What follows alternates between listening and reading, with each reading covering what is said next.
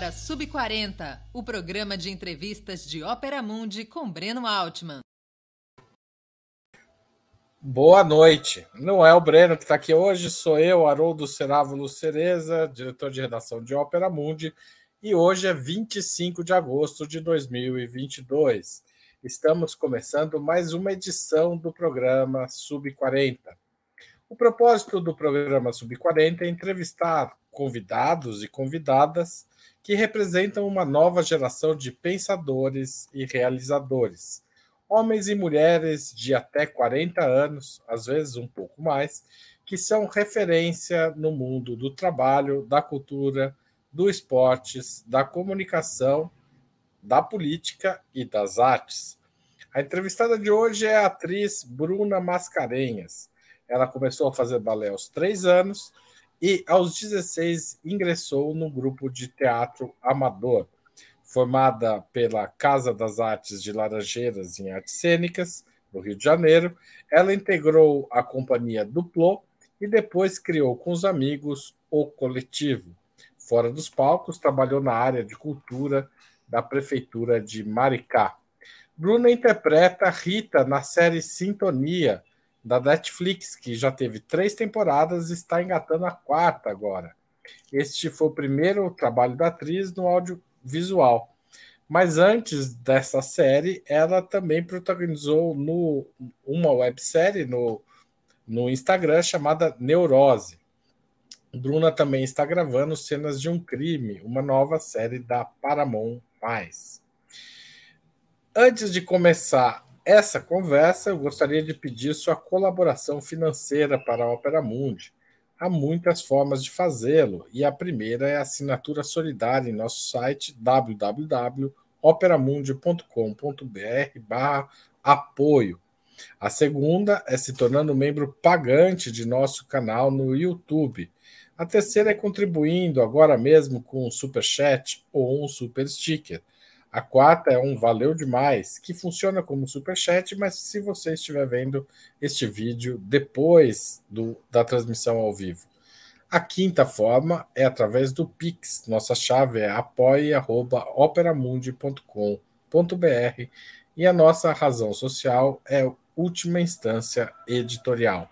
Além de colaborar financeiramente, você pode nos ajudar dando like, clicando no sininho e compartilhando este programa e outros de Opera Mundi com seus amigos nos grupos de WhatsApp e Telegram. Essas ações aumentam a nossa audiência e o nosso engajamento. Bruna, seja muito bem-vinda ao Sub40. É um prazer receber você aqui para essa entrevista. Ah, obrigada, eu que agradeço. Sempre uma galera massa aí que vocês entrevistas, me senti honrada. A honra é nossa. Bruna, esse programa sempre a gente começa perguntando é, onde você nasceu e qual a sua idade, para saber se a pessoa tem menos de 40. É, eu tenho 26 anos, embora não pareça, e eu vim de Niterói, Rio de Janeiro. É, muito bem. A gente sabia que você não precisava disso, mas é uma formalidade aqui do programa Sim. perguntar isso. Como é que foi sua trajetória até o Sintonia e até aqui o Sub-40 do Opera Mundi? Então, eu sempre quis fazer teatro, sempre quis fazer cinema. Com três anos, né? Como você disse, eu entrei no balé. E aí, depois eu queria também fazer teatro e né, meus pais não tinham condições de pagar também o teatro. Então, continuei só no balé e tudo mais. E aí, com 16, eu entrei pro teatro. Logo depois, eu me formei em balé. E ah, foi amor à primeira vista, né? E quando eu entrei pro teatro também, eu, eu entrei numa pira de assim, ah, só quero fazer teatro na minha vida, eu não quero fazer cinema, não quero fazer TV, não quero fazer nada, só quero fazer teatro. Aí depois você vai entendendo as possibilidades, enfim. E, e assim que eu saí da faculdade, eu, durante a faculdade, eu também fazia, né? É, participava de uma companhia que eu fiquei durante três anos, que é a Companhia do que foi, assim, uma escola para mim, porque trabalhava muito a espiritualidade também, era um processo muito de grupo, muito intenso.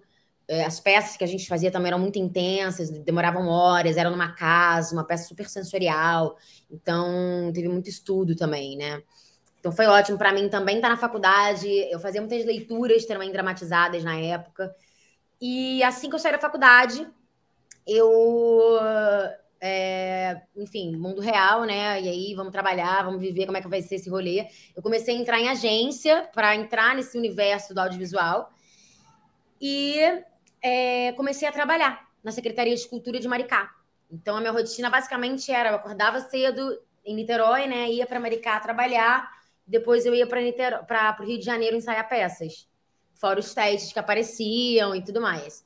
Como eu trabalhava na Secretaria de Cultura, o meu chefe era um querido, assim, era também diretor de teatro, ator, então, às vezes eu precisava de um teste, eu precisava sair mais cedo, ele, não, vai lá. Ele, inclusive, é, é foi um super incentivador, assim, é meio para eu, eu ir para São Paulo, sabe? Quero que você, quero que você voe, vai mesmo, tem que ir.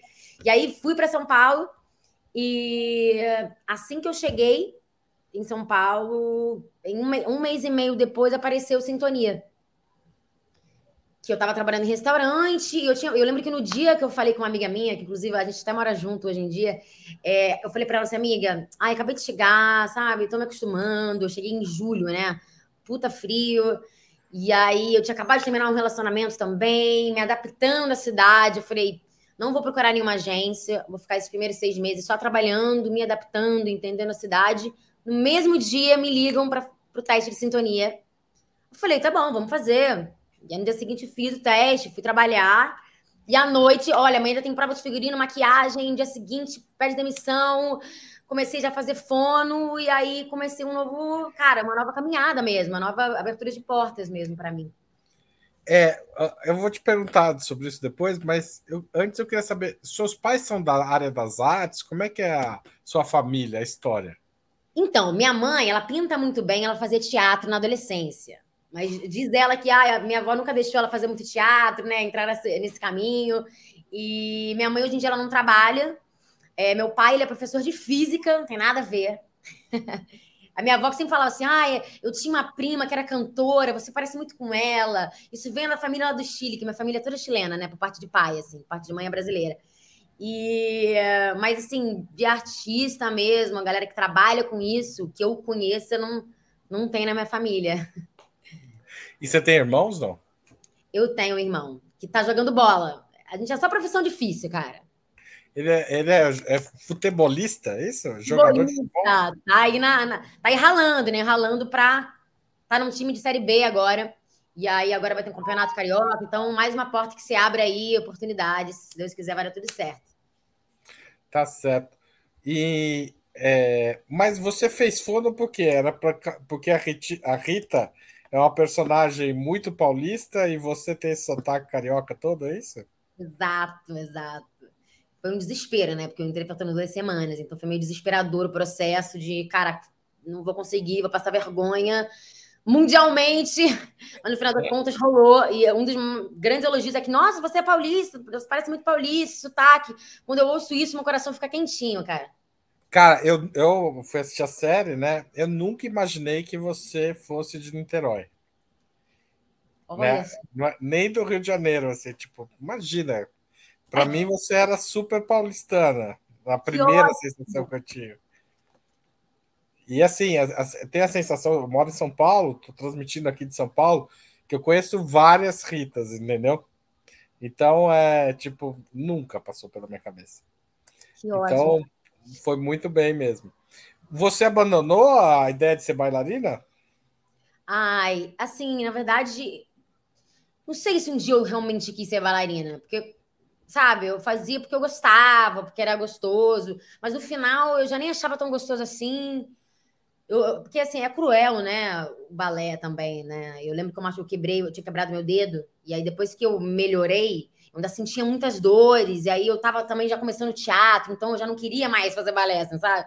Então, meu último ano, eu, eu não fiz os últimos seis meses, mas como eu tava lá há anos, eu consegui me formar mesmo assim, e foi ótimo. E aí eu falei, ai, é isso, assim, o balé com certeza moldou muito meu corpo, né? É, muito minha memória também, então, assim, eu pego dança muito rápido, é, o balé, eu acho que é a base muito da dança, né? Tem muitos bailarinos, às vezes, de dança de salão, que vão para o balé porque querem entender esse corpo. O balé realmente é uma dança incrível. Certo, mas dança é para outra coisa agora, para ser atriz, não para ser dançarina ou bailarina, é isso? É, é para ser atriz, exato. Eu sou louca em dança de salão, né? Sou louca para fazer uma personagem que dança forró. Eu amo. Uma hora faz. Uma hora. Tem, tem, bastante tempo ainda. É. Escuta, como era seu trabalho na prefeitura de Maricá? Porque a prefeitura de Maricá há muitos anos é governada pela esquerda. É, é. Você foi parar lá por causa disso ou não? Foi uma coincidência? Não, por causa disso não. É, mas depois se eu conhecer mais a fundo, e eu vi que lá realmente, né, há anos e até hoje, né, comandada pela esquerda, e é uma cidade que funciona muito também, né? E na questão cultural, tem muita gente que quer fazer acontecer a, a questão cultural ali também. Então eu produzia, tinha uma peça infantil que rolava lá, e eu era também produzia essa peça. Então todo dia eles iam para várias escolas municipais para levar as peças para a criança, e era peça que falava sobre trânsito, né? As dificuldades no trânsito. É, e aí, uma, uma vez, depois da segunda temporada lá deles, é, uma atriz não pôde fazer, e aí eu virei a produtora e atriz também da peça, estava ajudando a produzir também uhum. atriz. É, aí rolou, às vezes, é, também teve espetáculo na rua, que eu também fiz espetáculo na rua, lá em Maricá, e eu trabalhava dentro de um teatro. Então, eu já fui até mestre de cerimônia, cara, porque rolou uma uma competição, né, de teatro lá e tudo mais. E aí, olha, o cara não vai poder vir, Bru, você se garante? Eu, claro, claro, vamos lá. Eu falei, nossa, o que, que eu vou fazer, né? Mas foi ótimo no final das contas, assim, foi uma experiência boa também. Então, faz tudo da Secretaria de Cultura de, de Maricá. É. Como é que foi é, essa experiência do coletivo? Você contou um pouquinho, né?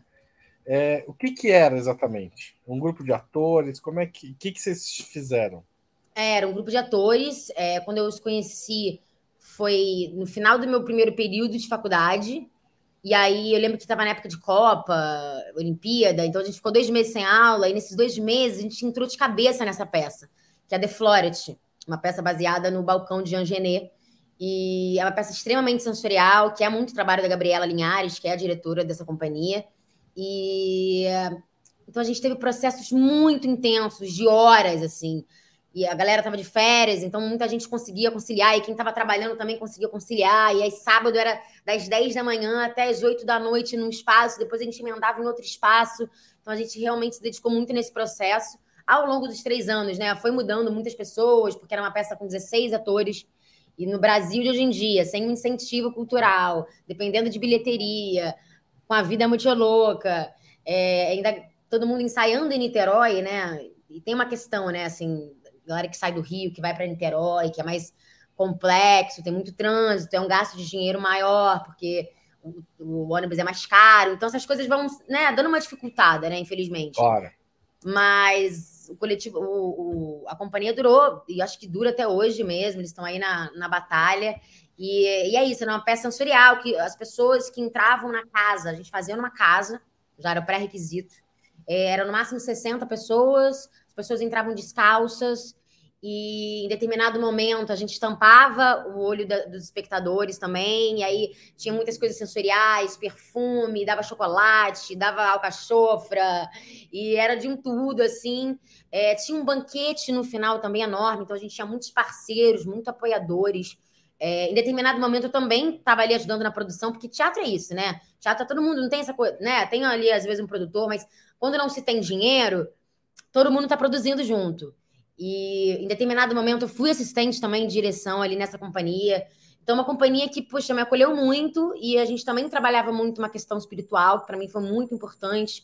Foi onde eu conheci o centro de Umbanda, né? Eu não tenho religião, mas eu, eu, eu amo a Umbanda, eu sempre frequento, é um lugar que eu me sinto super à vontade. Enfim, e então acho que foi uma época que me marcou muito. E como eu também estava conciliando com a faculdade, a faculdade também é isso, né? Uma efervescência. Você está ali jovem, está estudando, está saindo e quer aprender, e quer fazer. Então é tudo é muito muito forte assim. Muito bacana. E agora, você, enfim, você contou como você foi parar em sintonia, foi fazer o teste aqui, foi selecionada. É, como é que foi ser selecionada para fazer a Rita, né? Que é a personagem. A série começa. São três personagens né, centrais no começo. É, se eu for resumir, é, a, a, é essa garota, um, um, um, um rapaz está no tráfico e um rapaz que está no funk.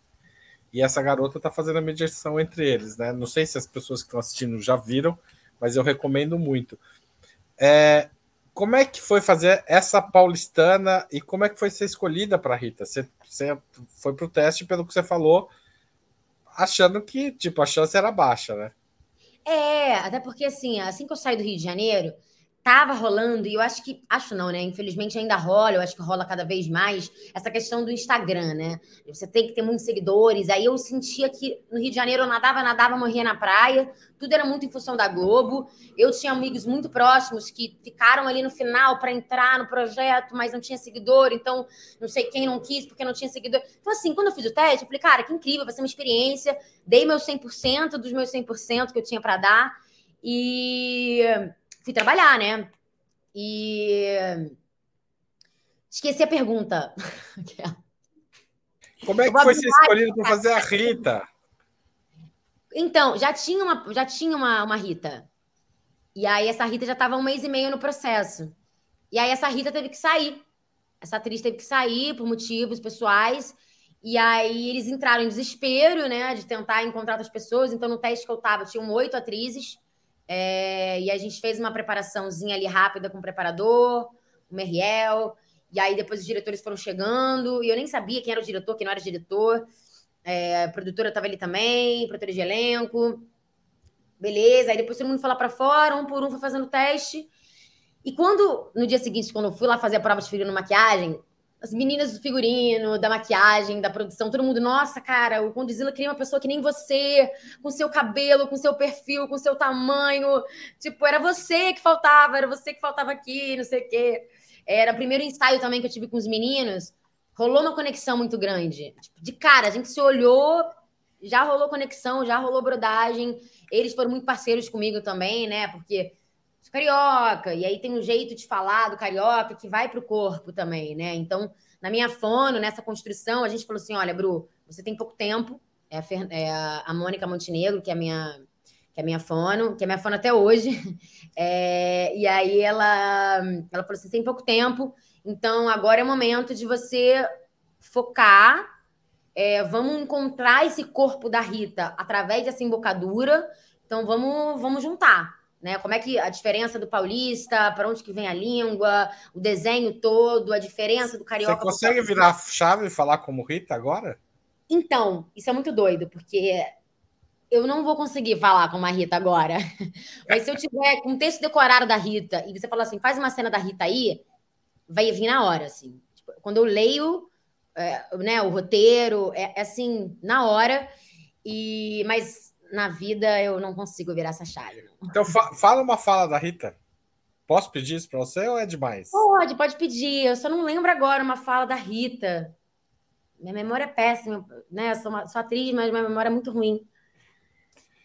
Deixa eu pensar. Uma hora que a Rita tá. É... Tá, tá indo para a igreja. Deus não era. É, como é que é? Deus não era um. Deus não era um, general, ele era antes de mais nada. Ah, é porque Deus não era um general, ele era antes de mais nada um rebelde. É, porque não tem nenhum R aqui nessa frase, né? Não vou tem, saber. Rebelde? Tem que pensar num R, numa frase. Tá bom, tudo bem, vou parar com isso. Mas assim, assistam, gente, porque é, é incrível o trabalho de atriz da Bruna. Obrigada. É, inclusive nesse aspecto, tem outros também, né? Tem uma, uma postura, que é isso que você falou. A Rita não fala como você fala, mexendo a mão, você, é de outro jeito que ela fala. Né? Exato, exato. Agora, é, a favela de São Paulo, vocês gravaram dentro da favela por um ano, pra, sem estúdio, né? É, como é que é conhecer a favela paulista? É diferente da favela carioca? Ah, completamente. Favela carioca, todo mundo anda armado, entendeu? Tipo assim, você vê isso com mais facilidade, você vê. E assim, como, como é isso, né? Rio de Janeiro, todo mundo de chinelo, todo mundo fala com todo mundo, todo mundo grita com todo mundo, e todo mundo, sabe, se, se compartilha e fala, e Agora, São Paulo é diferente, assim, sabe? Tem essa coisa do boot, que os, os, paulistas eles valorizam muito boot, né? No Rio de Janeiro não tem isso, é todo mundo de chinelo. Então, assim, né? O que se valoriza também é outro. Isso acaba indo pro funk, né? Que é muito engraçado. A gente fala, a gente falava muito, né? Ah, porque em São Paulo é funk ostentação. Mas em São Paulo tem esse lugar da, da vaidade, né? De você ter um boot maneiro, de você ter um boné maneiro. Então tem muitas coisas é, diferentes, assim. E o Jaguaré é, é um é uma comunidade que nos acolheu com muito carinho, porque, querendo ou não, é um bando de gente chegando ali, no lugar que é deles, né? E a gente atrapalhando o movimento, atrapalhando as vans escolares que passam e que tem hora. Então, é, todo mundo teve o maior carinho e de entender, né? Tipo, gente, é louco, né? A gente tá entrando na casa deles, tá falando, gente, vocês podem falar mais baixo, por favor? Gente, vocês podem ficar quietos que agora a gente vai, vai gravar, por favor? Então, né, tem que ter uma certa malemolência ali. E eles, poxa, tiveram um carinho enorme com a gente desde o princípio. E você. É, você ficava onde em São Paulo no começo? Olha, quando eu cheguei, eu morei com 19 pessoas. Eu morei ali perto do 19. metrô São Joaquim. 19 pessoas. Você pode contar um pouco sobre isso depois? Super, pode super. É, e aí depois eu fui morar na Lapa, e aí apareceu Sintonia, e aí foi ótimo, porque a Lapa é do lado ali. Do lado do Jaguaré. Jaguaré. Então eu dormia lindamente, 20 minutinhos estava ali, até menos. É... Aí depois eu fui para Vila Mariana. Depois eu fui para Vila Ida. E aí eu morei com um ex-parceiro meu. E hoje eu tô aqui na Santa Cecília. Estou muito feliz. Você é Santa Cecília agora. Sou Santa Cecília, exato. Entrei pro bonde. É... Você acha que Sintonia muda a forma como os brasileiros, quem assiste Sintonia, passa a entender um pouco desse universo do funk é, de uma maneira diferente? Ah, eu espero que sim, né? Eu espero que sim. Eu lembro que na primeira temporada, quando a gente começou, quando começou a sair, né, sobre sintonia, tinha muitos preconceitos, é, muitas é, comentários preconceituosos, né? Tipo, ah, mais uma série falando de favela, que merda. Ai, mais uma série falando de tráfico, de drogas, de igreja evangélica, disso, daquilo, de funk, nossa, funk. Só que o funk, gente, é nosso, né, também, né? Faz parte do Brasil. A gente precisa, sim, é, é funk, que maravilha. Vamos entender. Eu, tem várias pessoas que chegam para mim, inclusive, uma pessoa chegou para mim semana passada, que eu conheci, amiga de uma amiga e tal. Ela falou assim: Bruna, vou ser sincera. Quando saiu Sintonia, eu falei: hum, vou assistir. Ai, vai ser mais uma coisa falando de favela, de funk. Falei, ai, vai ser chato. Parará, parará. Tá aí, assistiu a primeira, assistiu a segunda, a terceira, lá amei, achei incrível. É uma produção brasileira, eu acho que a gente tem que ver coisas brasileiras, a gente tem que valorizar o nosso país, sabe? As produções. Já é tão difícil a gente fazer arte por aqui. Porque se parar para pensar, principalmente depois dos. É, o nosso governo, né? Já há quatro anos que a gente está nessa, mas é, principalmente depois da pandemia, é, tá cada vez mais difícil da gente fazer, né? Se não tivesse os streamings aqui, cara, não teria produção rolando agora. Estaria na seca total. Então, tem que valorizar as produções brasileiras. O processo, o processo a, toda a cadeia do audiovisual foi muito comprometida por esse, pelo governo Bolsonaro, né? Muito comprometida. Estamos ainda, e eu acho que sim, foi um retrocesso tão grande em todas as áreas que mesmo agora em outubro, que com certeza os rumos vão mudar, né? Acredito eu. É, mesmo assim, mesmo mudando para melhor, é, eu acredito que o estrago que foi feito vai demorar mais para a gente conseguir voltar para o trilho, né? Foi um retrocesso muito grande em todos os aspectos. Voltando ao funk, você ouvia funk? Eu amo funk. Amo. É funk carioca, adolescência, cresci ouvindo funk, eu amo demais. Funk paulista é um pouco diferente, né? Mas eu já super me acostumei, adoro também. Fala um pouco mais, você já falou rapidamente, mas assim, qual que é a, a grande diferença do funk paulista pro carioca? Tem a batida, né? A batida do funk carioca é muito mais rápida. E isso muda tudo. E eu amo muito, porque dá para você fazer os passinhos, e eu amo, eu sou daquelas que faz passinho. Então eu adoro muito mais por isso também. E acho que a questão da letra, né? Eu não sei falar, porque né, são termos muito técnicos, eu não sei termos técnicos assim para falar a diferença de um para o outro. Mas a batida é a principal, assim, para mim. É, na, é na, no ritmo que te, te que escancara para você a diferença, é isso? É, para mim é. É, Vocês, você falou do entrosamento com os outros, os, os outros atores, é o JP e o, o, outro, esqueci o nome. Christian Malheiros. Christian Malheiros. É, é surpreendente mesmo o entrosamento, porque vocês, vocês são todos, pelo menos vendo a série, essa sensação que eu tenho, muito, muito baixinhos, né? São, são três. Não sei se é verdade, mas é a sensação que a gente tem. É. E, são, e, e, e tem uma relação mesmo entre, entre as personagens que é de troca, né? Assim, o texto é muito claro nisso, mas vocês atuando também, né? né? É, e e essa, esses limites entre essas áreas que eu falei, né? O tráfico, o funk, a garota que que que está indo na igreja, etc. É, essa tem uma proximidade e uma distância ao mesmo tempo que me parece ser muito difícil de construir a personagem assim. Não sei qual é a sua sensação que você teve quando pegou o texto. É, eu acho que a Rita tem muitas camadas, né? E uma coisa na primeira temporada que eu percebi, e hoje terminando de, né, de fazer a terceira, olhando para o arco da personagem como todo, eu acho que desde o início é, o Doni tinha um objetivo, que é ser cantor de funk, famoso, reconhecido. O Doni tem um objetivo de ser patrão, de ser o cara, de ser reconhecido. Qual que era o objetivo da Rita? Não tinha objetivo não dá da Rita. Saber. Né? Quando a gente começa, ela tá ali vivendo a vida, ela tá vivendo o que muitos brasileiros vivem, né? Que é esse rolê do tipo, não tem tempo para sonhar, linda, vamos lá, a gente tá sozinha, a gente tem que trabalhar, a gente tem que ganhar nosso dinheiro, a gente tem que botar comida na mesa. E aí a vida dá uma rasteira, a amiga dela é presa, acontece tudo aquilo, e ela se vê sem casa, sem lugar para trampar, sem material, sem dinheiro. E aí a igreja resgata, né? Que é o passado também, né? Porque a pastora Sueli faz parte do passado da Rita, da infância da Rita a família, né? Tem esse lugar da família também, né? Que ela poderia ser madrinha, né? Depois acaba se tornando uma mãe para Rita, né? Então acho que esse lugar dela não ter objetivo poderia fragilizar e não fragiliza, muito pelo contrário, a vida vai levando. Isso era uma das grandes coisas que sempre quando me perguntavam, eu sempre falava: "Ah, o que que você quer para Rita na próxima temporada?" Eu falei: "Eu quero que ela tome as rédeas da vida dela e que ela é, possa descobrir de fato o que, que ela quer."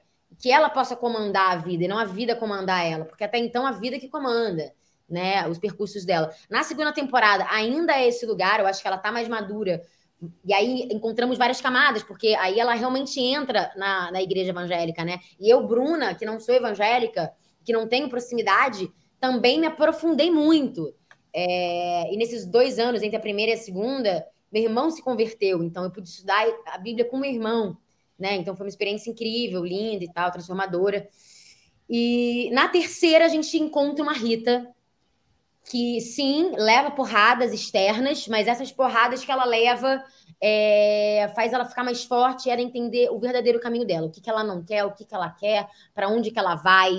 Então, acho que agora eu posso dizer, a Rita encontrou o caminho dela e ela tem muitas camadas. Então, acho que a grande dificuldade de construir essa personagem é conseguir passar por todas essas camadas que ela muda de visual, ela muda de. Mas assim, é isso, lembrar que ela é a mina que começou fumando maconha, vendendo, vendendo maconha e indo para baile. E a mesma mulher que é evangélica, que começa a usar saia. Então, como você manter a essência de uma personagem, né, com tantas mudanças, assim, né? Então, acho que isso é um grande desafio. Um dos maiores desafios para mim sobre a Rita. A questão da religião está muito importante nessa campanha eleitoral, tem sido discutida. E eu acho que a Rita é uma personagem para entender também um pouco a para quem não é evangélico, para quem não, não, não conhece as igrejas nas comunidades, para entender um pouco esse cenário. Ela te faz pensar no processo eleitoral? Muito, muito. E assim que a gente estreou, eu recebi muitas perguntas exatamente, né? Ah, é um ano de eleição, né? E a minha personagem na terceira temporada tá ali tentando ser vereadora, né? Tá ali nesse corre.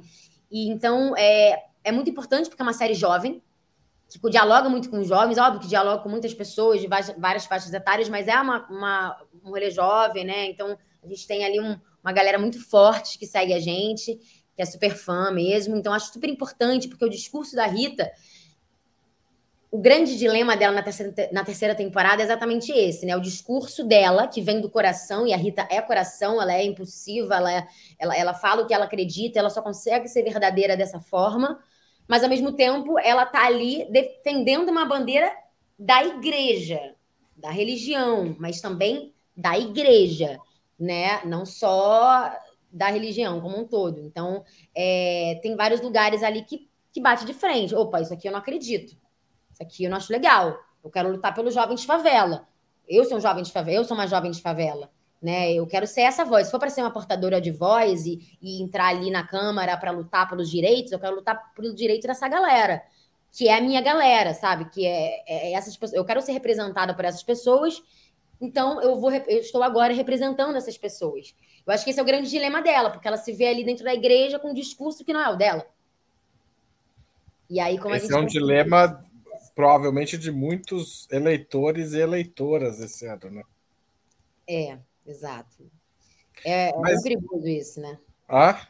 É perigoso, né? A Não religião... só de candidatos e candidatas, mas também de eleitores, né? É, exato. Eu vou aproveitar, aproveitar não, fazer uma pequena pausa, lembrando você que é muito importante apoiar Opera Mundi. Seja com assinatura solidária em operamundi.com.br barra apoio, seja se tornando membro pagante do nosso canal no YouTube. Você pode também fazer um super chat, super sticker ou valeu demais, se estiver vendo depois o programa gravado, ou um pix apoie@operamundi.com.br. Bruna, antes, é, durante a pandemia, né, a gravação do, do Sintonia anterior da primeira temporada é anterior à pandemia, mas durante a pandemia você estrelou no Instagram a série Neurose. Eu queria pôr um pedacinho Igor, põe pra gente. Eu não aguento mais essa mania de roer unha. Mas que eu tenho de largar, eu não consigo. Ai, olha essa carninha. Fazer o quê? Isso me acalma. Lembrei daquela matéria que eu li na internet falando que as unhas são como uma cama queen size. Um encontro perfeito entre fungos e bactérias. Ai, pronto. Já fiquei pilhada e não consigo dormir. Sabe que me indicaram um calmante na Toreba de 3mg, né? Eu capoto e acordo que eu nem lembro que eu sonhei. Mas aí já vem minha mãe na cabeça. Quem não sonha, enlouquece. Bruna, qual, como é que surgiu essa ideia e quem que é quem que faz neurose? Quem é a personagem de neurose? Então, a neurose, né? A personagem é a Rose. E aí tem essa coisa, esse, esse, esse gatinho. Neurose. Né, Rose. E em final de 2019, antes da pandemia, eu já queria fazer algo no meu Instagram. Porque em um mês de sintonia da primeira temporada, eu ganhei um milhão de seguidores. Eu tinha 3 mil seguidores. E aí todo mundo, tipo assim, ah, você tem que ganhar dinheiro, você tem um milhão. Eu falei, pô, quero ganhar dinheiro, vamos fazer uma parada para ganhar dinheiro, para aproveitar esse momento.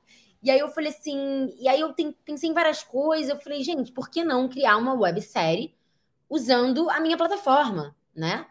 É uma forma de eu mostrar meu trabalho, de eu fazer o que eu acredito, e de eu não estar também sempre à espera de algo, né? À espera de um teste, à espera de um trabalho. É uma forma também de eu estar fazendo e girando, fazendo essa gira girar, né? E aí tava ali com o produtor, consegui um diretor, consegui um roteirista, veio a pandemia. Veio a pandemia, e aí o Wagner, que é o roteirista, eu falei para ele, eu falei, olha, não sei ainda que personagem é essa, mas eu quero uma personagem que passe pela comédia tragicômica, eu quero falar sobre coisas do dia a dia, coisas que sejam palpáveis. Falei tudo para ele, tudo que eu queria, tudo que eu imaginava, mandei as referências também. É... E aí ele começou a escrever, ele teve uma ideia que essa coisa da neurose, da neurose. E aí a gente foi construindo junto essa personagem. Veio a pandemia, a gente ficou no início. Será que vai demorar dois meses? Será que vai demorar mais? Será que a gente começa? Será que a gente não faz? E aí, em maio, a gente, não, quer saber? Vamos fazer. Aí começou a aparecer, um, começou a pipocar a websérie, né? Porque não tinha antes websérie. E aí a gente fez na cara e na coragem, todo mundo ali, online. Foi uma experiência muito doida, porque hoje em dia é muito ah, possível, vamos fazer, mas é, naquele momento era uma novidade. Tipo assim, gente, será que dá? Será que vai ficar maneiro? Como é que vai ser? Vamos tentar entender esse novo processo. É, e aí fizemos, assim, foi ótimo, foi uma delícia. Tivemos muitos feedbacks positivos. Inclusive, eu constantemente, né, fazia lives e fiz live com uma, uma psicóloga também porque eu recebia muitas mensagens de adolescentes que estavam em depressão, que estavam com crise de ansiedade, que estavam muito mal. E aí eu fui em busca também de lugares gratuitos, é, online, né? Gratuitos para fazer as pessoas fazerem terapia. Há, dois, há um ano atrás, eu, eu recebi até uma mensagem de um menino que falou assim: Oi, Bruna, tudo bem? Eu acho que você não vai lembrar, mas é, você naquela época, você me mandou e a gente trocou uma ideia, né? Eu troquei uma ideia com alguns alguns jovens assim também. E aí ele falou assim: Poxa, é, sou muito grata, queria te agradecer, porque eu realmente estava muito perdida naquela época. E aí eu comecei a fazer gratuitamente a terapia e foi o que me ajudou a dar um up. E hoje em dia eu tô ótimo, então passei aqui só para te agradecer, espero que você veja a mensagem. Pô, fiquei super emocionada. Eu falei, nossa, que legal, né? Que de uma certa forma ali a arte ajudou a. Ele também falou assim: poxa, assistia muito a Neo Rose, adorava, me diverti bastante, foi leve, porque tratava a neurose de uma forma leve. Então, pra, naquele momento, foi um alívio. Então, pô, foi uma honra, né? Receber uma mensagem como essa e falar assim, pô, que maneiro, assim, que bom que, que, que, calhou também da gente falar sobre um assunto de saúde mental no momento onde as pessoas estavam muito fragilizadas. Eu também fiquei depois fragilizada, é, porque no início... Mas a, a ideia da, da Neurose foi sua? Ou Não, veio... é, eu trouxe para ele, e aí ele trouxe a Neurose, e aí a gente falou: opa, que massa, vamos construir essa neurose? Vamos, vamos, vamos fazer acontecer. Já tô que a criação é minha e dele, assim. Mas o Wagner que trouxe esse feedback, Wagner Dávila. Entendi. E, ela teve um papel para você também, não? Durante a pandemia, para aguentar a pandemia? Teve super, teve super. Eu acho que no início eu fiquei meio em choque do que está acontecendo, e foi ótimo quando eu comecei a produzir a Neurose, porque dá muito trabalho, né? Se produzir um projeto. Ah, são só três minutos, cara. Três minutos dá trabalho. Você tem que né, escrever um roteiro, decorar, e é filmar, e é tudo mambembe. Eu não tinha um celular com uma câmera boa, por exemplo. Eu investi num celular bom com uma câmera boa para poder gravar um conteúdo de qualidade. É, então você vai fazendo investimento, você vai. E aí, na época, o meu ex-namorado, que a gente morava junto, ele gravava para mim, e ele era músico, não era fotógrafo. Então a gente ia fazendo como podia, como dava. É, eu, eu, assim, nem conhecia os meninos hoje em dia. Eu até saí ontem com o Gabriel Manso, que é foi o diretor da Neo Rose, e a gente é muito amigo, só que a gente se conheceu basicamente na pandemia, porque a gente se conheceu online. O Wagner eu cheguei a conhecer presencialmente, mas logo depois o Gabriel online, entramos na pandemia e a gente virou muito amigo. Mas nos conhecemos, passamos assim, um ano conversando online, assim, sem se ver pessoalmente, só por vídeo chamada. Então foi um período muito doido, né? Uma experiência muito única, infelizmente, porque foi um processo, né, para todo mundo. A, a Neurose acabou ou continua? Então, a gente até tinha pensado em continuar e tudo mais, mas depois a vida, né, fazendo trabalho, trabalhando, eu acabei deixando ela um pouco de lado, assim. Mas quem sabe em algum momento eu não a personagem trago... volta, volta é... a te comprar. Porque a ideia inicial era não era eu sozinha. Foi eu sozinha porque foi uma adaptação.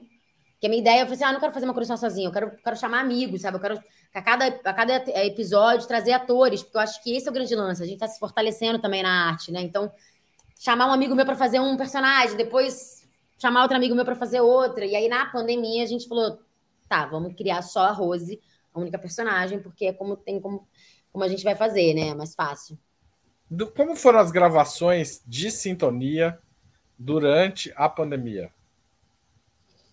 Ah, no início rolou um medo, assim, porque era tudo novo, e aí a gente também, quando a gente se encontrava, a vontade era de abraçar, e tava todo mundo ali usando máscara, e não podia se abraçar, e gel, então teve uma muita burocracia, assim, importante naquele momento.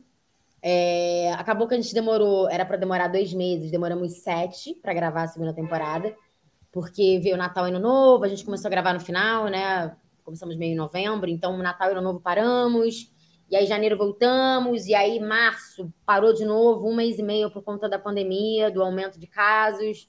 E é quando a gente viu, cara, sete meses trabalhando no mesmo projeto, eu nem tive noção, só tive noção depois que terminou, assim. E foi bem intenso. Aí depois a gente emendou na terceira, mas aí na terceira a gente já estava acostumado com o processo da pandemia né? Foi no final da primeira, da, no meio de 2021, assim.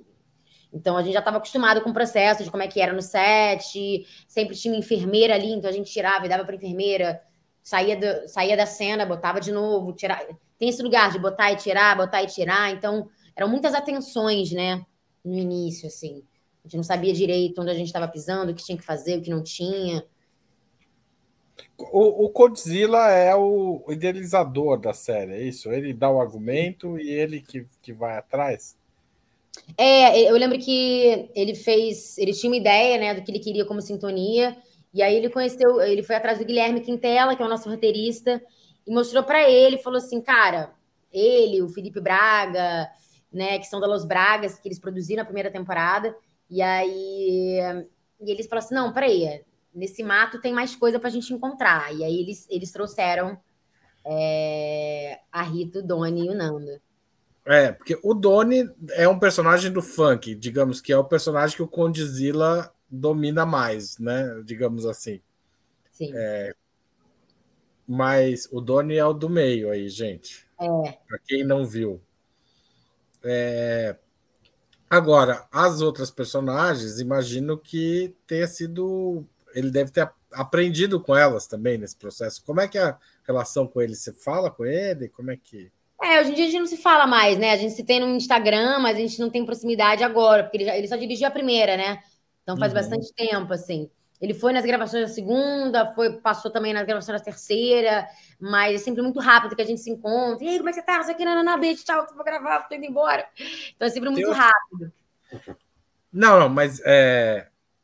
Mas é, ou seja, ele se afastou um pouco, desintonizou do sintonia, é isso, depois é. das temporadas. É, ele tava ali sempre aprovando as coisas, porque é um universo que ele domina muito, né?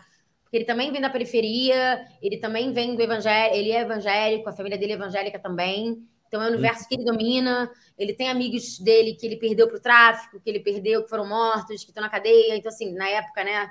Então, é, é um universo muito dele. Funk, ele produz funk, não preciso nem dizer nada. É, Aí, escancarado.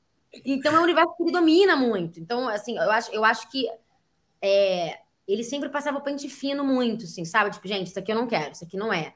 Ai, mas nossa, mas será? Gente, vai na minha, confia. E de fato, assim, ele sabia o que ele estava fazendo, né? Então, ele parou de dirigir a segunda e a terceira, ele tem outros projetos também. Difícil conciliar, né? Ele trabalha pra caramba, então você tem que fazer escolhas uma hora, você tem que falar assim, cara, pera, vou dar meu bebezinho pra outra pessoa cuidar também, vamos ali fazer. É, deixa, deixa crescer. Deixa crescer, é filha pro mundo, né? É isso. Ah, e você, mas você está fazendo um outro projeto agora, essa série para Paramount, certo? É. O que, que você pode contar para a gente? Pouca, pouca coisa, Cenas né? de um crime. É, mas eu estou muito feliz de fazer, porque é minha primeira série depois de Sintonia. Então, fiquei muito feliz. Foi no Rio de Janeiro, então, para mim foi incrível, porque eu estava duas quadras da praia, foi uma delícia. Estava do lado dos meus pais também, então, dia dos pais eu consegui passar lá com eles, sabe? Coisas que morando aqui seria mais difícil de fazer e trabalhando também. Então, foi um combão bom. É um roteiro incrível, eu sou apaixonada pelo roteiro.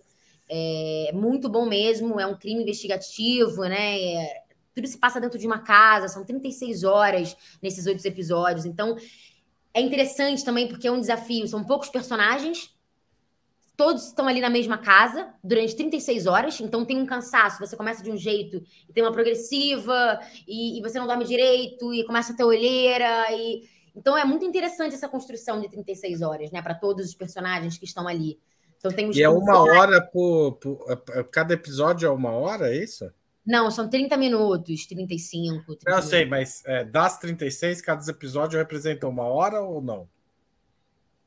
Não necessariamente, não necessariamente. Não necessariamente. Tá, é, não necessariamente. Só queria entender a montagem. É.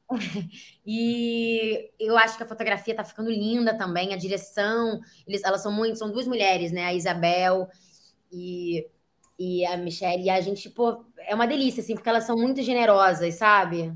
A Giovana, as duas são muito generosas, então é, é uma alegria poder estar fazendo um projeto também com atores muito experientes, é, que, que, são super queridos, então a troca acontece muito naturalmente, todo mundo se deu super bem, o elenco.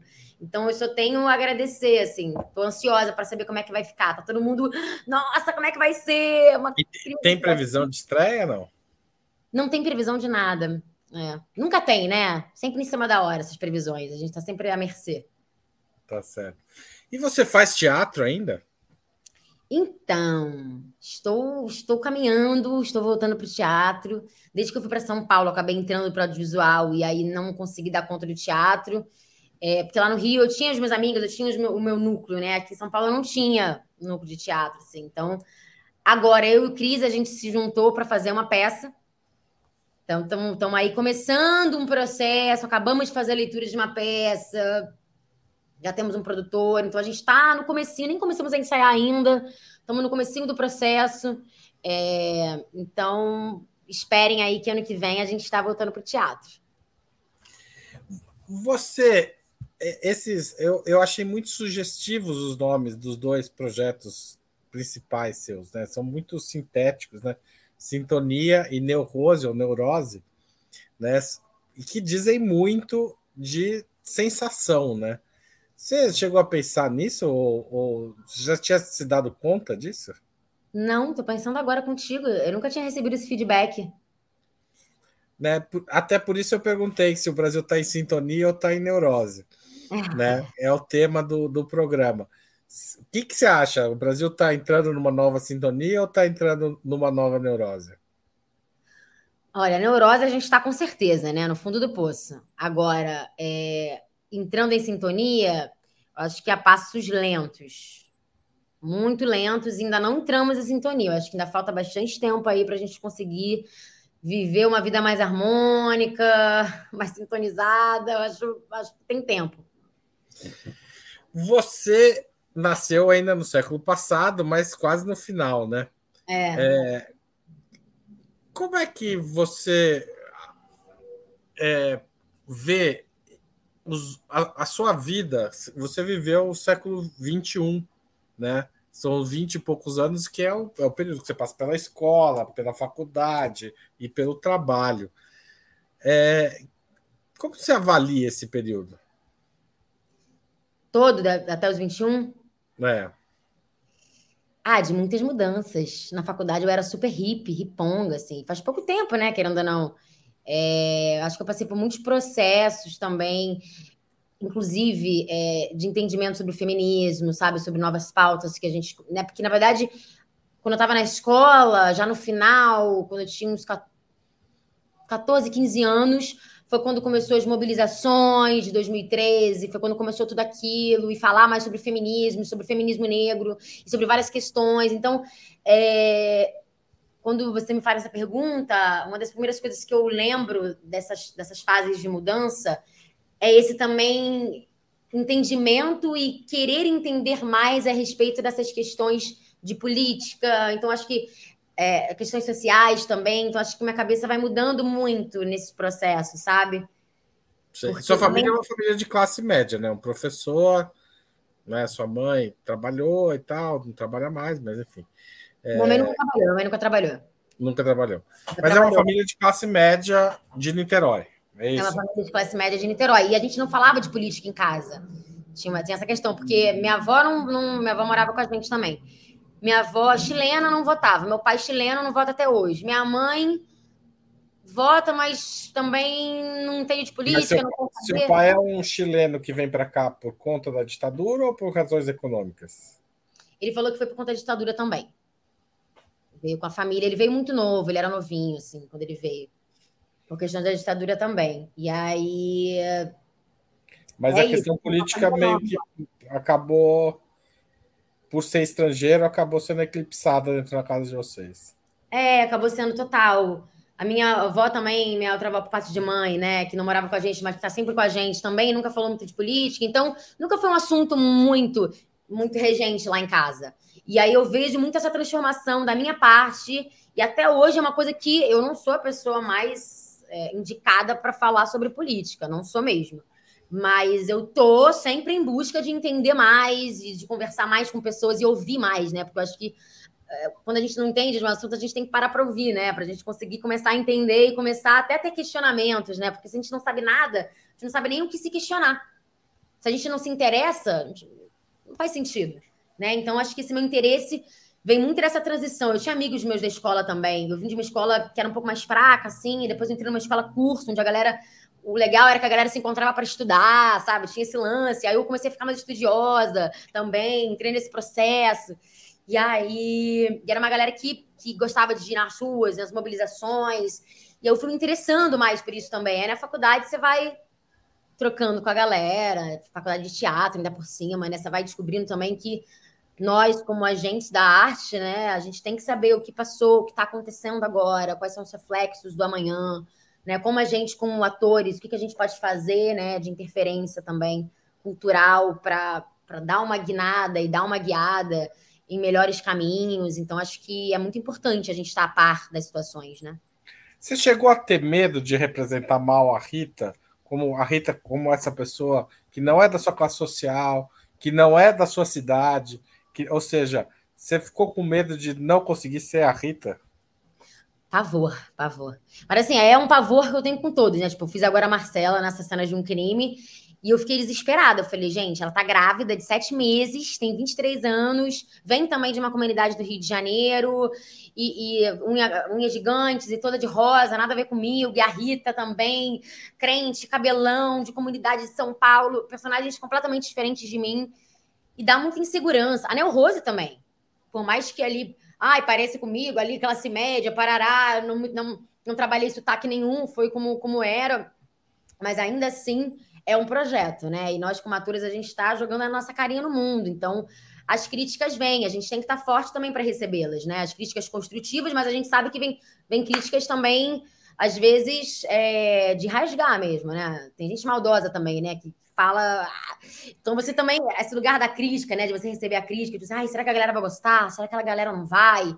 Eu acho que na primeira temporada tinha a questão do sotaque também, que para mim era muito forte. Então, eu tinha muito medo de ser criticada, assim de, de, ah, de falarem mal do meu trabalho, né? Nem ser criticada, falarem mal do meu trabalho e eu ver que, tipo, será, se eu não fizer um trabalho bom, eu vou falar mal mesmo, porque se eu não conseguir fazer, eu não fiz, entendeu? É uma responsabilidade minha mesmo. Então, eu peguei todo esse medo, essa insegurança e transformei em estudo, estudo, estudo, estudo, para conseguir dar o meu melhor, assim. E ficar satisfeita com o meu trabalho também, né? não passou pela cabeça de nenhum diretor transformar você numa carioca que veio parar em São Paulo. Jamais, jamais. É, isso aí seria tipo, ah, vamos transformá-lo em carioca, porque não vai ter jeito. Né? É, não, não, não dá, não dá. Não, mas deu. Dia, primeira cena que eu gravei, tava todo mundo, né? Muita gente ali, tá? E é o primeiro take, cariocaça, assim, cariocaça. Depois veio o Johnny, me deu um abraço. Ele, Bru, calma, cara, calma, fica tranquila, vai dar tudo certo. Tava muito nervosa, primeira vez num set, milhões de pessoas ali em volta de você. E aí, tendo, tendo, tendo que falar o sotaque ainda, eu falei assim, fudeu. Foi a primeira coisa que eu pensei. Eu falei, já era, vou mandar muito mal. O que eu tô fazendo aqui? Me tira daqui. Esse era o meu pensamento. Me tira daqui, o que eu tô fazendo aqui, gente? Mas depois, vamos lá, fluiu. Depois virou a Rita. Depois a Rita cresceu e ganhou vida. É, exato. E a quarta temporada, vocês já começaram a gravar, não? Não começamos a gravar ainda. Você já está com os textos ou não? Não, ainda não. Mas eu já estou sabendo que daqui a pouco, em breve, espero que, que eu receba. Tô louca para saber o que vai acontecer, né? Porque a terceira terminou emblemática. Então, acho que é uma curiosidade aí geral. Vamos, vamos ver. Também tem data para estrear, não? Não, não tem. Poxa. É, a gente nunca. É sempre mais em cima mesmo, que a gente sabe. Tá certo. Bruna, é, a gente está, infelizmente, chegando perto do final, mas aí a gente tem aquela, aquele momento ping-pong que nós sempre fazemos com os entrevistados sub-40. E daí eu queria que você respondesse aqui um questionário que é comum, todo, todos passam por isso. Uhum. Vamos lá? Bora, bora. Prato imperdível. Prato imperdível? É. Estrogonofe. Eu amo estrogonofe. Eu sou ovo lacto vegetariana, né? Então eu gosto muito de um estrogonofe com cogumelo, com grão de bico, com tofu, bem temperado, assim. Faz tempo que você virou vegetariana? Virei na pandemia. Na pandemia. na pandemia. É, porque eu já estava querendo diminuir a carne, e aí eu fui convidada para ser embaixadora da segunda sem carne. E aí eu falei, caramba, é uma responsabilidade, né? Porque eu não vou ser embaixadora da segunda sem carne e comer carne segunda-feira. Então, é uma responsabilidade. Foi ali que eu pesei, e aí eu comecei a ver muito documentário, comecei a ler muito, né, tantos reflexos para os animais, tantos reflexos para a natureza, é, acho que para a saúde também, né? Acho que foi um combo. Eu já queria diminuir a carne, já, já era meu objetivo há uns anos, assim, mas eu nunca levei muito afinco, né? Mas aí eu vi essa oportunidade, e aí, cara, uns dois meses depois eu vim morar aqui com as meninas, que é onde eu tô morando hoje em dia, já há quase dois anos. E as meninas são vegetarianas também, e aí, naturalmente, não, não, se fala de carne aqui em casa, não tem cheiro de carne aqui em casa, então foi uma coisa muito orgânica mesmo. Ficou fácil. Ficou super. Eu acho muito bacana esse projeto Segundo Sem Carne, sabia?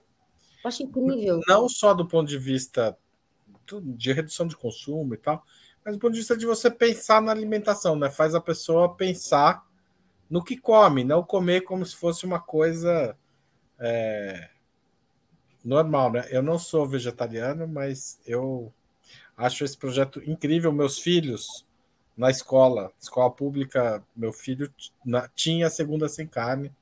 Na, é, na, na prefeitura do Haddad aqui em São Paulo tinha a segunda sem carne. Que incrível, não tem mais, né? Não sei, aí eu não sei porque ele mudou de faixa etária, foi para uma escola estadual, e daí eu não, não acompanho tanto. Mas no, na, na, no ensino fundamental ele tinha segunda sem carne. É, então, é um movimento. Tem quase a sua idade, né? Na, na verdade, ah, tem 16. Então não é quase, mas é, tá mais perto de você do que você de mim. É. Mas vamos. O Francisco. É, cerveja, cachaça ou vinho? Cerveja. Eu amo vinho também, mas cerveja é tipo primordial, assim. Boteco ou em casa?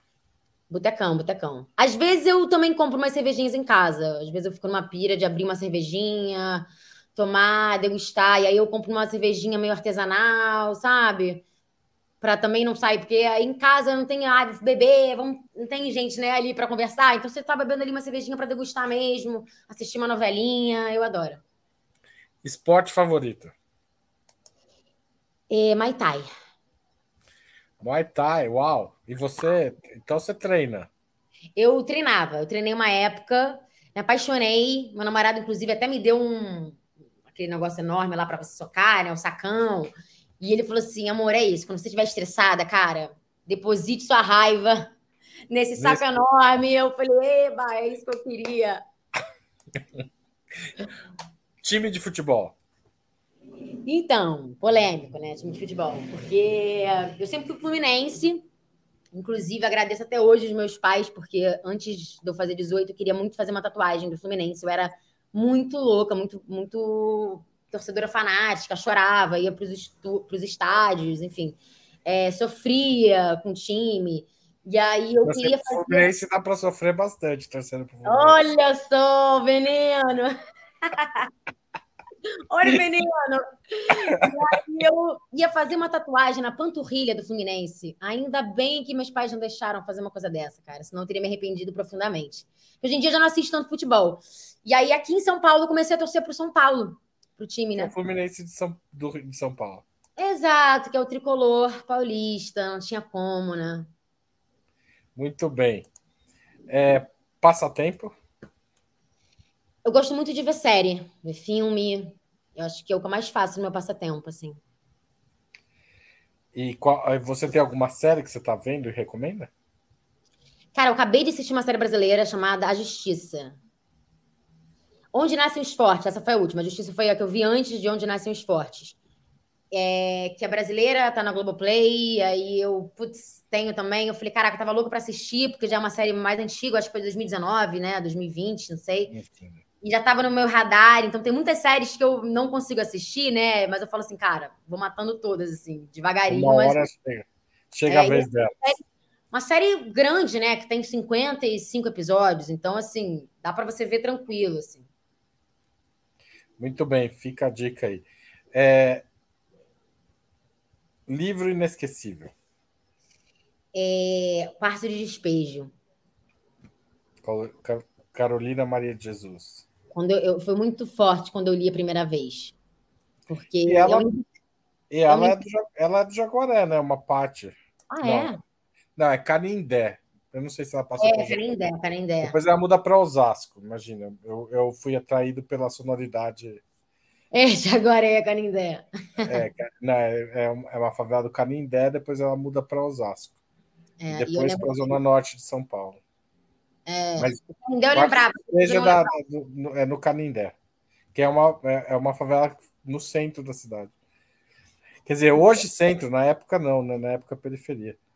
É, Como o música- livro também ainda tem. Ainda tem ali, o livro ainda tem os erros de português dela, né? Eles mantêm muita coisa, e é um relato, é um diário dela, né? Da, da vivência dela. Então é muito forte.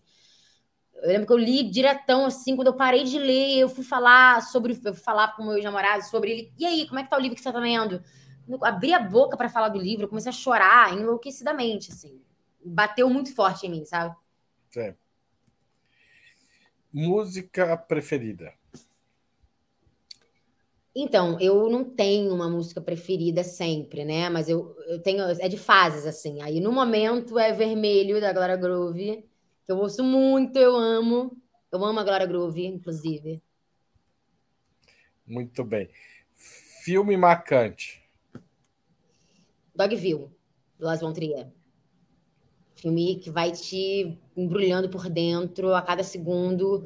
É um filme grande, longo, mas que, cara, quando eu assisti, é um filme de três horas, né? E eu lembro que, pô, pra ir no banheiro, eu dava pause, ia correndo no banheiro, voltava correndo, porque eu não queria perder essa sensação. É muito sensorial, acaba sendo muito sensorial o filme. De tão pesado e dolorido e profundo que ele é. E tem, eu não sei se você também assistiu, mas ele tem uma estética, pra quem não viu aí, galera. Ele tem uma estética também, né? Um estúdio, então é meio teatro também, né? Você consegue ver a casa de todo mundo. Porque tem delimitações das casas é, de uma É, vila, né? Desenhadas no chão, né? É, então é, eu acho incrível, assim, acho um filme incrível. Eu, eu, eu- um- um- o filme que eu mais gosto do Lars von Trier é Dançando no Escuro. Então, cara, eu não vi esse filme ainda, mas todo mundo fala que ele é incrível, né? Eu, eu, eu, eu acho que eu nunca chorei tanto no cinema, assim. Sério. Passei algumas horas chorando. Eu quero muito. As horas do filme inteiro. Mas é um filme realmente impressionante, assim. A, a Bjork também sofreu nas mãos dele, né? Ele tem um, tem um, ele foi- acusou ele de, acusou não, relatou assédio, né? O- foi uma relação muito difícil entre ele e a atriz, mas o, a, a Bjork é uma excelente atriz. É, o tem poucos ele é duvidoso, né? Ele é um cara duvidoso. Ele é, é problemático. É problemático. Embora seja um diretor extremamente visceral e que consegue te levar para as profundezas, assim, é isso, você chora, você fica muito mal, você fica. Eu também, no Dogville, eu chorei muito, assim, era tipo, caramba, eu não acredito que eu tô sentindo isso, sabe? Mas, pelos relatos aí da vida dele, Não, é uma pessoa, não é diretor que, como profissional, você gostaria de encontrar, né? é meio perigoso. É. Bom, é, ídolo político, O Boulos. o Boulos. É, eu, puta, sou apaixonada nele, cara. Admiro muito, assisto os vídeos, estou ali sempre conectada. Evento histórico de qual gostaria, do qual gostaria de ter participado. Ih, travou pra mim aqui. Opa. Evento histórico. Opa, voltou.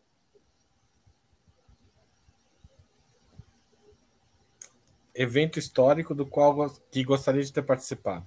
Boa. É, eu acho que o Rock in Rio, primeiro. Eu ouço tantas histórias, eu vejo os vídeos, e meu pai tava, né? Ele, ele relata, e eu fico tipo, eu queria ter vivido isso, eu queria ter vivido essa época. Não só essa época, né? Mas eu queria muito ter ido no show da Cassia Eller, sabe? Dessa galera, do Legião, Cazuza. É uma época que eu gostaria muito de ter vivido, assim. Por um lado, Ah, né? eu, eu queria ter ido no Rock in Rio, mas eu tinha 11 anos e não me deixaram. Tinha 10 para 11 e ainda não me deixaram. Caramba. Eu, não, eu, eu, acompanhei a distância. Bruna, muito obrigado por ter participado dessa entrevista. Foi um prazer estar com você. Espero que é, você volte outras vezes. Tem muitos anos ainda até chegar aos, ao- a completar a Aos nossa 40. barreira, os 40. Exato. E, enfim, recomendo fort, fortissimamente Sintonia. Espero que quem ainda não viu, que veja e se prepare para a quarta temporada. Exato, gente. Prepara os coraçõezinhos aí que a gente vai vir com tudo. Eu que agradeço, viu, Haroldo, pelo convite. Fiquei super feliz com o nosso papo. E é isso. Muita fé para vocês também aí nessa caminhada. E tamo junto. Quero voltar em breve aí. A cada década, até os 40, eu vou voltar então. Tá bom. Seja bem-vinda, sempre. Obrigada. Termina aqui mais um Sub 40, um programa de entrevistas com jovens realizadores. Eu, é, e convido vocês a compartilharem, espalharem, assinarem o Opera Mundi. Semana que vem eu vou entrevistar o Gabriel Colombo, engenheiro agrônomo e militante do PCB. O tema é ser comunista hoje em São Paulo. Muito obrigado a todos e a todas que assistiram esse programa. Compartilhem e espalhem, porque a conversa foi ótima. Boa noite e até mais. Para assistir novamente esse programa, se inscreva no canal do Opera Mundi no YouTube. Curta e compartilhe nossos vídeos. Deixe seus comentários. O jornalismo de Ópera Mundi é mantido com o seu apoio. Faça uma assinatura solidária em www.operamundi.com.br. Com um pequeno valor mensal, você nos ajuda no desenvolvimento de um jornalismo independente e de qualidade. Obrigado pela audiência e até a próxima.